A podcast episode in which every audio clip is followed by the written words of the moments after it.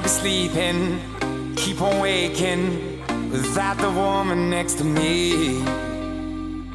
Guilt is burning, inside I'm hurting. This ain't a feeling I can keep, so blame it on the night.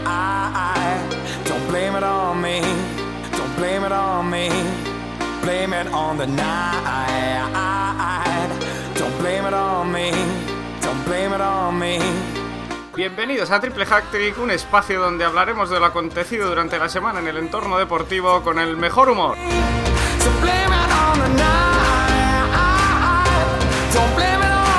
Búscanos en iTunes y síguenos en Twitter por arroba triplehacktrick. Y en Facebook búscanos por Triple Hack Trick.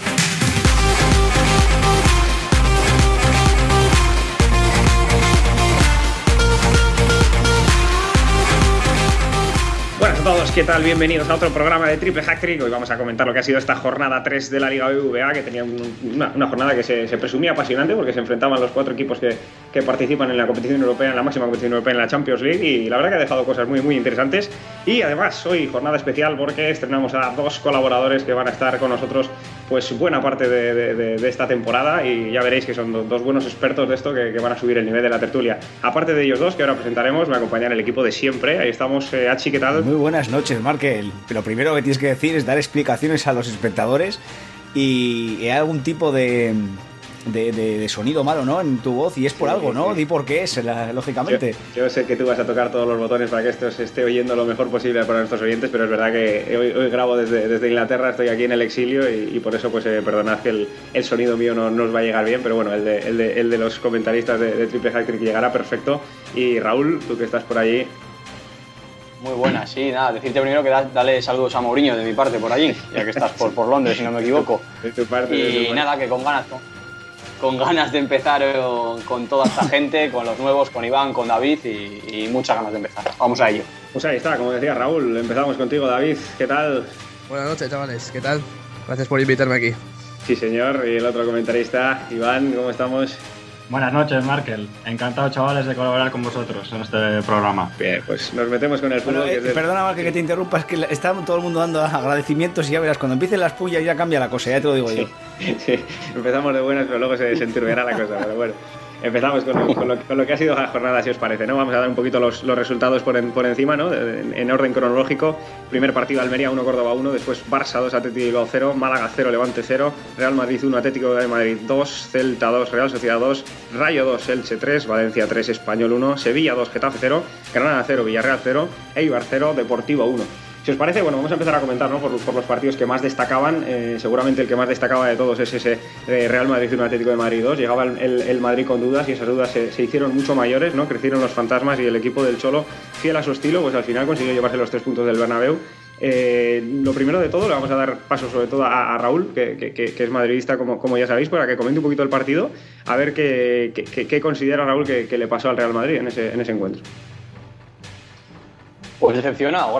Decepcionado con, con- con el juego del Real Madrid, sobre todo con, con la, con la triste imagen que de este equipo defendiendo los balones parados, porque no sé cuántos goles llevamos ya en, esta, en este inicio de, temporada, que son apenas tres partidos, y, se ve a un Madrid muy, muy débil defensivamente a, a balón parado, me repito.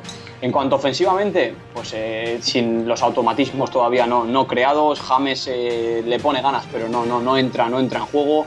Creo que, que tanto Cross como Modric son dos jugadores para, para jugar cerca, cerca del área y, y por el sistema y por las bajas que ha tenido Real Madrid, pues con la, con la de Xavi Alonso, pues no van, a, no van a poder jugar cerquita del área acompañando a un James, a un Bale, a Benzema, a Cristiano Ronaldo, porque van a tener que hacer labores más, más defensivas y, creo que esto lo, va a acusar el Madrid durante, durante toda la temporada. Yo, yo me pensaría si sería el Mr. Ancelotti, cambiaría, cambiaría el dibujo y pondría otra vez eh, ese 4-3-3, porque el otro día volvía al 4-4-2 y, y está claro que no tenemos a, un Xavi Alonso que, con esa jerarquía, pero apostaría por Illarramendi o haría algún invento, pero yo creo que tanto Modric como Kroos deberían de jugar más liberados para que este Real Madrid vuelva, vuelva a coger esa chispa en ataque, que volviendo al partido del sábado, el único que la tuvo fue, fue Cristiano Ronaldo y a ratitos, porque lo de Karim Benzema y lo de Gareth Bale era para hacérselo mirar.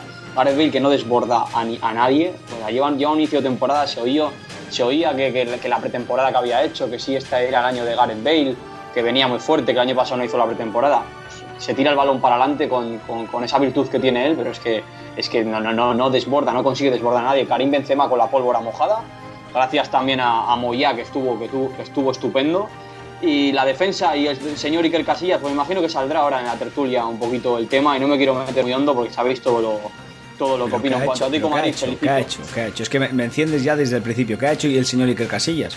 Pero si a ver en el gol, creo que es claro, es claro y vamos a decir jugada por jugada que es, yo creo que en la que igual eh, la gente puede dudar en que es en el gol, ¿no? Que mete eh, el Atlético Madrid el primer gol y creo que es claro. Cristiano Ronaldo, eh, bueno, primero Raúl García engaña tanto a Cristiano Ronaldo como a otro jugador y Cristiano Ronaldo es el jugador que está a la corta engaña eh, eh, arrastrando a esos dos jugadores que uno de ellos, que es el que estamos hablando, que es Cristiano Ronaldo, no debería haber ido a la corta, o sea, eh, arrastrado del jugador, es decir, siguiéndolo al jugador, sino que se debería haber quedado en ese, en ese sitio. Eh, ¿Qué pasó? De que aprovechó Thiago para habilitar en esa zona y marcar el gol. Yo creo que Casillas ahí no tiene nada que decir. Lo único que podía haber hecho Casillas es lógicamente ordenar a sus hombres, pero en cuanto al, al error está en, en, la marca de Karim Benzema hacia Thiago y en el arrastre ese de Cristiano Ronaldo que, que, que, genera Raúl García. Punto y final. No hay más, Así Raúl. Perdona, no. Que te, perdona que te interrumpa. Lo único, ahora os dejo, lo único que podía haber hecho Casillas es irse del Madrid esta, esta temporada. Vale, pero, vale, vale, pero eso es un pique que tienes contigo mismo. O sea que... Bueno, ah, bueno eso, eso, eso, eso se, se, puede debatir, pero bueno, os dejo, os dejo hablar. Última preguntita para, para ti, Raúl, eh, antes, de, antes de dar paso a David y Iván. Eh, con respecto al 11 del Real Madrid, hablabas de, de, de, de James, eh, que todavía no está, no está ubicado. ¿Cambiarías algo en el 11 inicial? Bueno, aparte del portero, que ha quedado claro. Pues os va a parecer una locura, pero, pero yo apostaría por Illarramendi. Lo acabo de decir, o sea, me parece que, que el Madrid debe, debe, de volver a ese dibujo. Quiero, quiero, quiero ver a, Kroos y a Modric liberados, me puedo equivocar, ¿eh? pero para mí sería una apuesta personal mía. Apostaría por Illarramendi porque es el único jugador que tiene esta plantilla para, para, para tener ese perfil de jugar por delante de la defensa con Brega y, y, con, y, dando el primer pase para que el equipo empiece a jugar. Evidentemente me hubiese gustado más que ahí hubiese estado Berratti, pero Berratti no está y el que tenemos es Ayarramendi es el que tiene que jugar ahí, para mí. Porque creo que como sigamos con Cross y Modric en el doble pivote, el equipo va a hacer aguas defensivamente. Sí, dando paso a, Iván, que es bastante, bastante experto también en el tema técnico, técnico y táctico en, en, este partido, del que él es, él es, imparcial porque es seguidor del Celta, ya os lo adelanto yo, con lo cual eh, va, a hablar con bastante, con bastante objetividad. Iván, eh, no solo con respecto al Real Madrid, como le preguntaba, como le preguntaba Raúl, también con respecto al Atlético de Madrid, ese cambio, por ejemplo, de, de Jiménez por Griezmann, a quién ves mejor arriba, eh, la disposición táctica de los dos en, en general, eh, ¿qué te gusta, qué no te gusta, qué, qué cambiarías, qué meterías? Primero me gustaría decir que no podía estar más de acuerdo con Asier en la jugada del, del, primer gol del Atlético, porque normalmente los porteros tienden siempre a poner un jugador en el primer poste o a la corta, y, y es cierto que Raúl García hace una labor de arrastre, si no recuerdo mal es, es Fabio Contrao el que, el que cubre a Raúl García, y, y, Cristiano pues hace mal, hace mal porque sale con, sale con Contrao, están dos con un jugador, y, y, son los que generan ese espacio que, que viene a ocupar Tiago y bueno, evidentemente también hay una, un error de Benzema en el marcaje porque bueno, no es el jugador tampoco más, más apropiado para... Bueno, y le cubre por detrás además. Sí, o sea, sí, no sí, le, lo cubre fatal, sí, sí, sí. Y bueno, respecto a, al planteamiento de los dos equipos, eh, bueno, el Atlético es un equipo que, que bueno, juega más o menos a, a, lo mismo que jugó el año pasado, pero con, una, con un gran cambio en lo que es la delantera. Me explico, el año pasado jugaba Diego Costa, que es un jugador que recibe muy bien el balón en largo, que, que tiene velocidad, que, que, se pelea mucho con los defensas.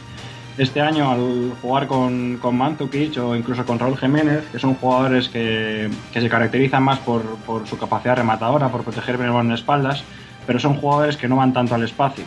Entonces el Atlético igual este año va a tener que, buscar más ese, ese juego por banda de centro y remate, porque a estos jugadores les va a costar más eh, eh, hacer desmarques como los que, como los que hacía Diego Costa.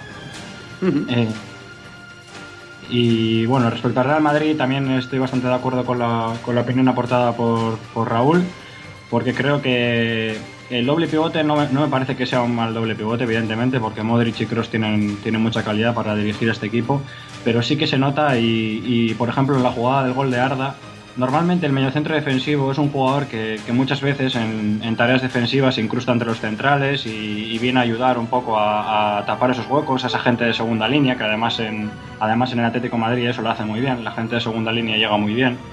Y, y si nos fijamos, por ejemplo, en el gol, eh, creo que es Modric el que intenta un poco, que viene ahí bajando a defender, pero un poco, un poco lento. Y creo que ninguno de los dos jugadores tiene, tiene esos automatismos como para, para jugar en esa posición y rendir a nivel, a nivel defensivo. Déjame, Markel, contestarle que creo que tiene toda la razón del mundo. Eh, creo que estoy con él en cuanto al, al segundo gol. Está claro que Cross y Modric no tienen esos galones de defensivos.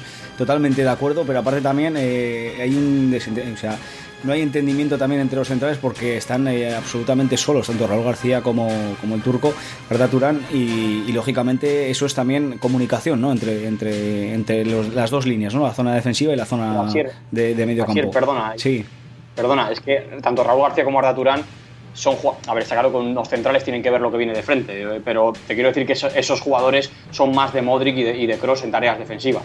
Eh, tanto Sí, pero la visión de juego la tienen primero ellos La que visión nosotros. la tienen que ver y tienen que mandar, está claro. Pero te quiero decir que al hombre al hombre tenemos que ir es Modric y Cross, que es a lo que me he referido yo. O sea, futbolísticamente y técnicamente lo acaba de decir Iván. Tiene una calidad inmensa para hacer jugar a este Real Madrid en un doble pivote. Pero, pero, pero les falta esa brega, esos automatismos y que creo que, que necesitan a un tío por detrás que- que- que llegue y que junte la defensa con el centro del campo, que de esta forma van a ser dos líneas de cuatro con unos espacios increíbles.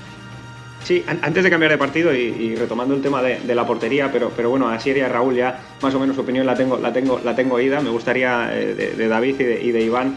eh, bueno, ¿qué, opináis? No, solo en este partido, ¿no? Me refiero a que se está hablando ya mucho de que, ya se le tiene que dar la, alternativa a Keylor Navas, por lo menos pues, pues, pues darle la oportunidad de jugar para ver qué tal se desenvuelve, para ver, qué tal se está adaptando. Y la pregunta es esa, ¿no? Si sois partidarios de, que en el próximo partido, eh, ya mismo en Champions, juegue Casillas o creéis que hay que darle la oportunidad a Keylor Navas, David.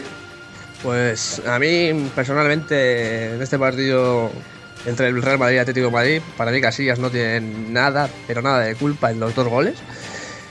Y respecto a lo de Keylor Navas, yo pienso que a lo mejor sí, porque ya que se le ha fichado, habría que darle una oportunidad de jugar y a ver qué tal se defiende con una camiseta como la del Real Madrid. sí, pero David ha cometido algún error Casillas ahora mismo para que se le quite del campo. Eh, no, para, que ese para- es el para mí personal- para mí personalmente no, pero bueno, eh, yo creo que tampoco está bien físicamente como ha estado otras temporadas y todo el mundo sabe que no está a su mejor nivel Iker Casillas y podría ser ese un motivo para darle una oportunidad a Keylor Navas, pero para mí hasta el momento lo que llevamos de liga en estas tres jornadas Casillas eh, se le está criticando demasiado y, y demasiado exagerado todo. Un Iván, segundo ¿qué solo, David, porque quedo, quedo yo aquí de criticar a Casillas por criticar y, y- y está claro que, que- que el otro día no fue determinante en el resultado, ni muchísimo menos, pero yo a Casillas le digo que tiene que sentarse y tenía que haber sido del Real Madrid, no, no por, por, por- por las malas actuaciones que puede estar haciendo, que para mí en ciertos partidos sí las ha tenido, sino porque para mí no está seguro con él mismo y un portero lo, lo que tiene que transmitir a, a su equipo y a la propia defensa es seguridad y para mí Casillas eso no lo está transmitiendo, por lo tanto, ahora mismo para mí no puede ser titular del Real Madrid. No es porque me le dé palos porque sí, ¿eh? Sí, Iván, ¿cuál es tu opinión? Bueno, Sí, eh, mira, pues eh, es cierto que lo que llevamos de temporada, pues eh, la verdad que Casillas tampoco ha cometido errores graves como para, como para señalarlo, pero sí es verdad que al final esto es un debate que va más allá de lo futbolístico, porque lo que no se puede entender es que, que un jugador que el año pasado no disputó, no sé si jugó dos partidos de liga, se venda al portero suplente, se le venda como se le vendió, eh, se fiche a un portero que, que hizo una temporada que, que, vamos, le convirtió entre Sí, prácticamente 10 kilos, los- 10 kilos. Sí, sí, sí. Un- para, mí, para mí un chollo porque no sé cómo había equipos que, que regateaban esa cláusula de apenas 10 millones porque Keylor estuvo espectacular tanto en Liga como, como en el Mundial. Y, hombre, sinceramente, si yo fuera entrenador del Madrid y, y estuviéramos en la jornada 1 y tuviera que elegir, hombre, tienes que verlos entrenar, ¿no? Pero más allá de eso, visto el rendimiento del año pasado, Keylor estaría por delante en mi, en mi equipo. Bueno, me, gustaría, eh, quedan eh, un poquito tiempo para acabar esta primera parte, esta, jornada como, como, somos tantos eh, los, comentaristas, lo vamos a hacer en, dos partes. Y, para acabar esta parte, que quedan unos pocos minutos, eh, en vez de meternos con el, con el Barça Atleti, si, te parece, Iván, te doy paso también, porque, porque como he dicho antes, eh, eh, eres fiel seguidor del Celta y bueno, me gustaría que comentaras, ¿no? porque el Celta es un equipo que quizá a veces no, se le presta la atención necesaria, como igual que, igual que a muchos otros. A ver cómo ves ese, ese principio de temporada. En esta jornada, recordamos, empató a dos contra, contra el Celta en casa y bueno, venía de un empate contra, contra el Córdoba, un- una victoria en la primera jornada. Parece que está destacando Orellana, Nolito arriba con, con bastante calidad, a pesar de la baja de, de Rafinha, parece que está haciendo un buen fútbol, pero bueno, no sé cómo, qué, qué- opinión te merece.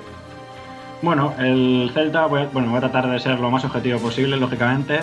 Eh, creo que el Celta es un equipo que, que juega muy bien al fútbol, que, que su, su, problema suele ser un poco más en, en línea defensiva, sobre todo en, en juego balón parado, en, en ser fuertes, en, entrar duro a veces. Y lo que le está pasando en estas primeras jornadas es sobre todo que a partir del minuto 70 no sé si, no sé si es un bajón físico o, un problema mental que, que, el equipo se viene un poco abajo. ¿no? El paso en el primer partido de liga eh, se puso 2-0 contra el Getafe, el partido está completamente controlado de repente el Getafe se encuentra con el, con el 2-1 y, y, el equipo se viene abajo. Es cierto que luego consiguió, consiguió marcar el tercer gol rápido y sentenciar el encuentro, pero después en la segunda jornada contra el Córdoba se repitió la misma historia. Una primera parte para marcar del Celta, pero, pero no consigue adelantarse en el marcador. Después en la segunda parte eh, ya pronto se, se, pone por delante con gol de Orellana y, de repente pues el Córdoba estira líneas y consigue el empate. Bueno, pues ya para terminar, eh, para hablar de lo que es el partido de esta jornada entre Celta y Real Sociedad, decir que, bueno, una vez más el Celta hizo, hizo una primera parte para marcar. Eh, el único pero fue que solo se pudo con un 0 al descanso. Eh, la segunda parte también empezó muy bien con un gol de la Ribey en el que la gente pedía mano. Tras ver mil y unas repeticiones, yo sigo pensando que le da con el muslo, pero bueno, juzguen ustedes. Y, y ya para cerca del minuto 70, eh, Sergio, el portero del Celta, que, que, si tenéis la oportunidad de fijaros en, en algún partido del Celta, es un, es un portero que, que, tiene muy buen juego de pies y que, y que, arriesga mucho, incluso, incluso más que Valdés en ocasiones.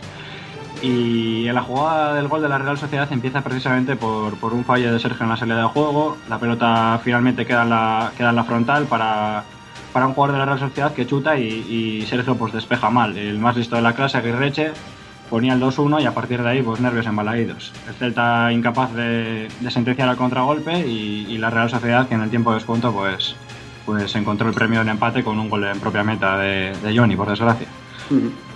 Bien, pues nos metemos con el, con el otro partido, ¿no? Que enfrentaba a los dos contendientes de Champions de, de, la Liga Española, que fue el, ese Barça de eh, Atleti Bilbao, un, clásico donde, donde los haya, ¿no? El, el, Atleti aguantó muy bien hasta, hasta la fase final, donde, donde entró Neymar, que, que no fue de la partida, porque salió Munir en, en su lugar. Y, y, al final esa conexión eh, eh, Neymar-Messi, eh, que, que, los culés esperamos que, que, se repita mucho durante el año, pues funcionó y, Neymar hizo, hizo, el doblete que le daba la, victoria al, al, Barça en apenas dos minutos. ¿no? Aquí damos la, la, la palabra a, a, David, que también es, también es culé como, como yo, bueno, para que, para que un poquito tu valoración del partido, David, cómo viste a este Barça, que parece que ha hecho un proyecto ilusionante, ilusionante esta temporada, ¿verdad? Pues sí, la verdad que yo estoy bastante ilusionado con este Barça de, de Luis Enrique. Y como bien dices, hasta que no dio entrada Neymar y, y esa conexión con Messi, parecía que el partido iba a acabar 0-0, aunque el Barça para mí estaba siendo bastante superior que el Atleti. Y bueno, eh, hasta que entró Neymar. Una vez que entró Neymar, Messi, que yo lo veo hasta ahora soberbio en todos, en todos los partidos de liga, le veo bastante, bastante bien a nivel ofensivo y, y defensivo. Y muy bien, yo bastante ilusionado con este Barça y, y muy contento, la verdad sobre, la, sobre, el, sobre el Barça, bueno, eh, la, la, las mayores dudas quizás sean ¿no? esa, esa, pareja de centrales. Yo no sé por qué par de centrales eh, apuestas tú con, esa, con esas dudas sobre Piqué y, y bueno, eh, la lesión de Vermaelen, desde luego, y el tema de Bartra. No sé qué, qué, qué dos elegirías para, para, jugar ahora mismo. Bueno, pues ahora mismo con, con estos rumores que hablan de, de, del partido este de NBA, que todos han asistido a, ver, a verlo, y estas supuestas. Eh, normas de, de, Luis Enrique, que por eso no convocó a Bartra y, y dejó a Piqué en el banquillo. Yo de momento a Mathieu eh, no lo quitaría. Para mí es el mejor central ahora mismo de, del Barça. Y yo soy hiper fan de Mascherano y me da igual donde juegue. Así que yo creo que Luis Enrique acierta con, la, con esta pareja de centrales Mascherano-Mathieu. Y respecto a Piqué, la verdad que ha, ha empezado el, la liga como acabó el Mundial. Para mí horrible y, y como estuvo el, el resto de la temporada pasada. O sea, para mí Piqué ahora mismo no es titular en este Barça. Y, y, otra pregunta para acabar del tema de la, de la portería, ¿no? Ese, ese bravo, esa dupla bravo Ter Stegen, después de la lesión de Ter Stegen, eh, volvía, se decía que podía ser titular, finalmente Bravo, ¿de quién eres tu partidario? Pues hasta ahora, pues la verdad que no es un, una cosa que, que me preocupe en el, en el, Barça, porque tanto Bravo como Ter Stegen seguramente lo hagan igual de bien. Eh, me gustaría, me gustaría ver, no sé si en Champions o próximamente la Copa del Rey a Ter Stegen, pero la verdad que tengo bastante confianza en ese chaval también, que a sus 22 años ya hizo una buena temporada el año pasado en, en el Borussia Mönchengladbach en Alemania y, la verdad que yo estoy bastante contento tanto con, esos dos fichajes, como con el portero, como, como, con el tercer portero más. Y bueno, pasamos al, al Atleti. Y para esto solo hay, un, solo hay un hombre que puede hablar del Atleti Bilbao como, como Dios manda, que es, que es Hachi Hachi. Bueno, el Atleti aguantó muy bien en uno de los feudos más difíciles de esta, de esta liga, que es, el, que es el Camp Nou. Y bueno, finalmente acabó perdiendo. Da un poco de rabia, ¿no? Pero bueno, entra dentro un poco de lo, de lo entendible, ¿no? Perder en el Camp Nou. Bueno, discrepo un poco perdona, perdona, perdona, perdona. Te tira la pullita, si eres, ¿eh? Sí, Da un no, no, poco no, de rabia y todo. Ah, yo, yo lo quiero dejar ahí, como que no quiere la cosa. Oye, no he dicho ninguna mentira, ¿eh? Voy a, voy a ser, en el primer podcast de esta temporada voy a, hacer- voy a ser respetuoso, ¿vale? Luego ya, pues bueno, ya meteré bastantes pullas yo, pero de momento voy a estar tranquilo. Eh, discrepo, como decía, discrepo bastante con, con lo que estabais diciendo de que aguantó bastante bien. Eh, cabe destacar de que el mejor jugador del Atleti eh, fue Gorka de Sos y fue Gorka de Sos en la primera mitad, donde en teoría el equipo aguantó bastante bien. Eh, hay una superioridad eh, brutal ¿no? entre, entre Barcelona y el Atleti de Bilbao y se vio reflejada. A mí lo que más me duele es, lógicamente, sabía que era un partido que, lógicamente estaba ya casi perdido. Según se empieza el partido, en el Camp Nou es muy complicado ganar y sobre todo sabiendo que, eh, que, el, pues y como todos los equipos corren detrás del balón, ¿no? Cuando juegan contra el Fútbol Club Barcelona y más en su campo, ¿no? Entonces, bueno, físicamente sí que sí que pueden notarlo, ¿no? Para este miércoles en la Champions. Entonces es lo que más me, me merma, ¿no? En cuanto al partido, ya digo, eh, también discrepo con David en el tema de Neymar. Yo creo que Munir tuvo ocasiones eh, muy muy buenas para, para poder haber definido el, un, un 2-0 perfectamente en la primera mitad. Y Atleti muy muy flojito, la verdad que no, no consiguió. Y yo sí que es verdad que creo que Valverde se confunde en sacar a, Vigueras eh, en, eso, en esos minutos. Yo lo que hubiese hecho sinceramente es eh, intentar eh, gestionar con, el chaval este Unai la media punta, porque al final no se trata de meter más delanteros, al final lo que ocasionas metiendo más delanteros es que eh, cierre los espacios que hay en la zona de, arriba y generes pues lo que se generó, ¿no? que es el- la entrada de Neymar y quitando un jugador de la zona medio como fue Miquel Rico, Rico y sacando a Borja Vigueras al final dejas muchos espacios y al final pues lógicamente esa eh, lo que comentabais, ¿no? Esa congeniación entre esos dos jugadores, Messi y Neymar, pues al final surgió, ¿no? Como es normal, ¿no? Son dos jugadores de mucha calidad, encima dejas más espacios. Entonces yo creo que ahí se equivocó Valverde y sí que es verdad que hubiese metido a un media punta, ¿no? Para, aparte de todo, intentar eh, gestionar, ¿no? Eso, cerrar esos movimientos por dentro del Fútbol Club Barcelona y sobre todo no perder los espacios por, para, para el Atleti, ¿no? Que los perdía con, con esos dos delanteros, ¿no? Siempre suele decir, al final por mucho que metas delanteros arriba, no significa que vas a eh, vas a marcar antes, ¿no? O tienes más posibilidades de marcar. Yo creo que en este caso fue así, ¿no? El Atleti no, no, no tuvo ningún, ningún indicio, ¿no? De poder marcar, más que en la primera jugada creo que fue del partido de Beñat, que la sacó bastante bien bravo, que era, que era bastante complicado porque vale, llegaba bastante franco el balón a su saeta. Creo que es la única ocasión que vi del, del conjunto rojiblanco. Y bueno, luego, pues bueno, hubo unos cuantos penaltis, pero que bueno, eh, eh, yo creo que igual hubo dos y dos o, o por ahí, así que eh, de igualdad de condiciones al final. No, no, no, no descarto. Yo creo que el resultado es más que justo y, el Barcelona, vamos, más que merecido el, triunfo.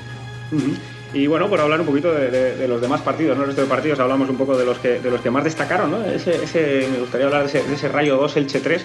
El Rayo que, bueno, parecía que, esos problemas defensivos que, que- ha tenido durante las dos últimas temporadas, pues bueno, parecía que los mitigaba un poquito, ¿no? Yo creo que lo hemos llegado a hablar incluso aquí en, en- vídeos de Triple Hack llegaba a dos goles en contra en estas dos últimas jornadas. Eh, Ero encaja tres en casa, ya se pone con, cinco y yo no sé si vuelven a reaparecer los fantasmas, eh, Raúl. A ver, eh, este Rayo tiene una baja en, en defensa que todavía tiene que, tiene que llegar a jugar, que es Antonio Amaya, que para mí es un, es un central de, de categoría, en el cual el Rayo está esperando, está lesionado, parece ser que a principios de octubre se volverá, se volverá a incorporar. Y yo creo que no va, no va a tener esos problemas defensivos como ha tenido, como ha tenido el año pasado. Creo que este partido fue más circunstancial, pero al loro con, con la calidad que tiene, con que tiene el Rayo arriba. Estamos hablando de jugadores de muchísima calidad, con mucha llegada a gol, como puede ser Kakuta, Javier Aquino, que hizo una temporada espectacular en el Villarreal el año pasado. eh, y luego los fichajes arriba, Batistao, Bueno, Manucho, para poder jugar de espaldas y dejar balones de cara para la gente que llegue atrás. O sea que no creo que esta, que esta derrota de haga, haga que, que el Rayo se venga abajo, todo, todo lo contrario. Si siguen trabajando, con, recuperando al, al central Antonio Amaya, que junto con el fichaje lateral izquierdo también Emiliano Unsúa, que, el año pasado, recordemos el Rayo también, con, con el hizo de Rat, el rumano, eh, prácticamente le dio la salvación con esa seguridad defensiva que dio. Pues Emiliano Unsúa es un jugador muy, muy similar, yo creo que le puede dar eh, consistencia defensivamente a los de Paco Gémez. Y en cuanto al Elche, un, un Elche que- que- que- que llegó a gol con mucha, con mucha facilidad, que se soltó mucho, mucho arriba y, se llevó ese partido de- de ida y vuelta, pero ya te digo que veo dos equipos que no creo que tengan problemas para salvar su categoría a la larga.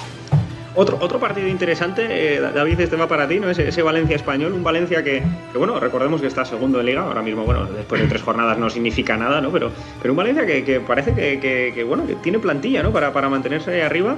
Eh, bueno, gran partido de Rodrigo, ahí anda eh, arriba con, con, Alcácer, con bastante, con bastante calidad. Eh, en, la, en, la, portería no tiene, no tiene problemas con, el conocidísimo Diego Alves.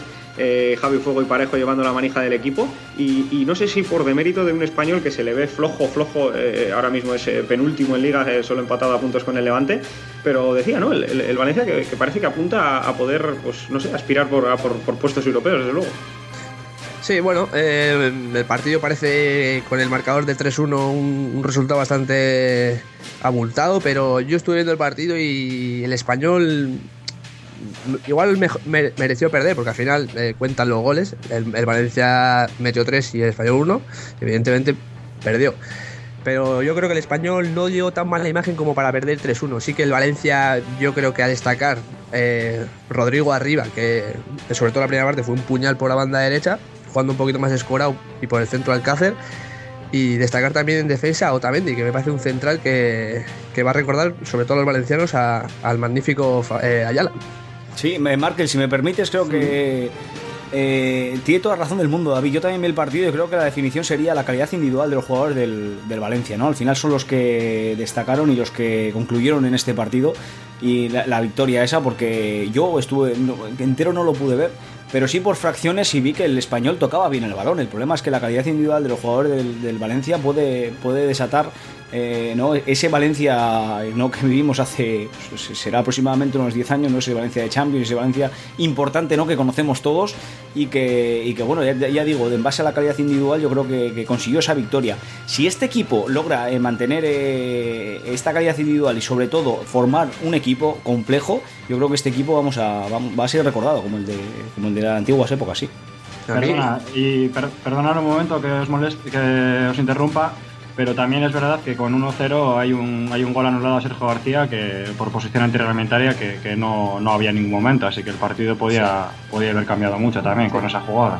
Cierto, cierto, esa jugada también al final eh, influye, influye, mucho en el resultado, ¿no? Y, y para ti, Iván, eh, cambiando un poco de partido, ¿no? Ese, eh, me gustaría meterme con el Eibar Real Sociedad, que además ha sido eh, has tenido la oportunidad de verlo en, en directo en, en, Ipurúa, ¿no? Eh, sí. Y además, de paso, pues preguntarte, ¿no? Por esa rivalidad gallega, ¿no? Ese, ese de por Celta, ¿a quién ves mejor de los dos equipos y, y, qué tal ese partido en concreto?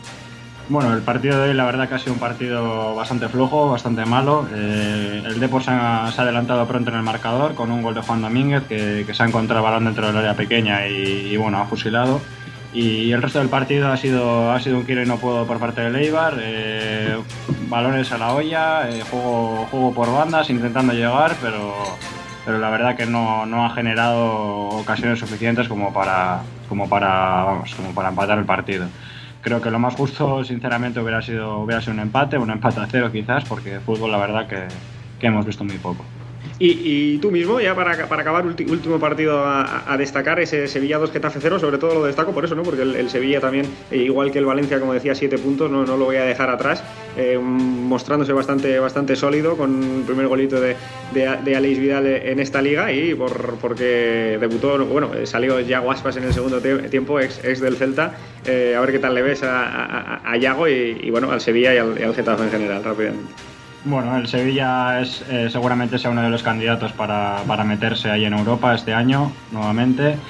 Y el partido al final, la verdad, que se definió por, por dos errores de medida de Guaita, sinceramente. El primero, un penalti que comete en un saque de esquina, uno de los penaltis que no se suele pitar, eh, que en, vez de, en lugar de golpear el balón, golpea al, al jugador del Sevilla y, bueno, y luego ese gol, como comentas, de Alex Vidal, que es un jugador que me gusta mucho, un jugador muy rápido, por banda, que desborda. Y en cuanto a Yago Aspas, pues sinceramente creo que lo, que lo va a tener difícil para, para, jugar en este Sevilla. Es un jugador que puede aportar cosas diferentes porque es un delantero diferente a lo que ya tenía el Sevilla, es diferente a Vacas, diferente también a, a Kevin Gameiro, que ahora mismo se encuentra, se encuentra lesionado pero parece que de momento Unai Emery no, no tiene muy claro que, que Yago Aspas tenga sitio en este equipo. La verdad que tiene mucho potencial arriba el Sevilla y será, será complicado para Yago, que además lleva como un año casi parado, ¿no? En casi el, parado, sí, sí, sí. Además, eh, Además, Emery apuesta muchísimas veces por una línea de, tres medias puntas en lugar de jugar con, dos delanteros y, la verdad que en esa línea de medias puntas hay jugadores con, muchísima calidad como Vitolo, Alex Vidal, el propio Denis Suárez también, canterano del Celta. De Blufeu. De Blufeu también. O sea, eh, la verdad que tiene mucha pólvora el Sevilla ahí arriba. Bueno, pues aquí tenemos que despedir. Hay que decir que Hachi ha estado muy caballeroso porque no ha recordado que la Titi Bilbao ahora mismo está por encima del Real Madrid en la clasificación. Hachi, ¿qué pasa? ¿Estás perdiendo, ¿Estás perdiendo facultades o qué pasa? Acabamos de empezar, acabamos de empezar. tampoco le quiero. El pobre hombre tiene una depresión increíble, pero tampoco le quiero meter demasiado puya, hombre. Disfrutar, que ya, ya he disfrutado yo y lo que me queda por disfrutar. disfrutar. Bueno, pues nada, hasta aquí, hasta aquí este, este, este resumen ¿no? de, la, de la jornada 3 de análisis. Ya veis que subimos el nivel en Triple Hattrick, como decíamos, con dos invitados espectaculares. Y nos veremos en, en otra jornada aquí en Triple Hattrick. Un placer, hasta la próxima. Un saludo, gracias. Chao. Gracias, hasta la próxima.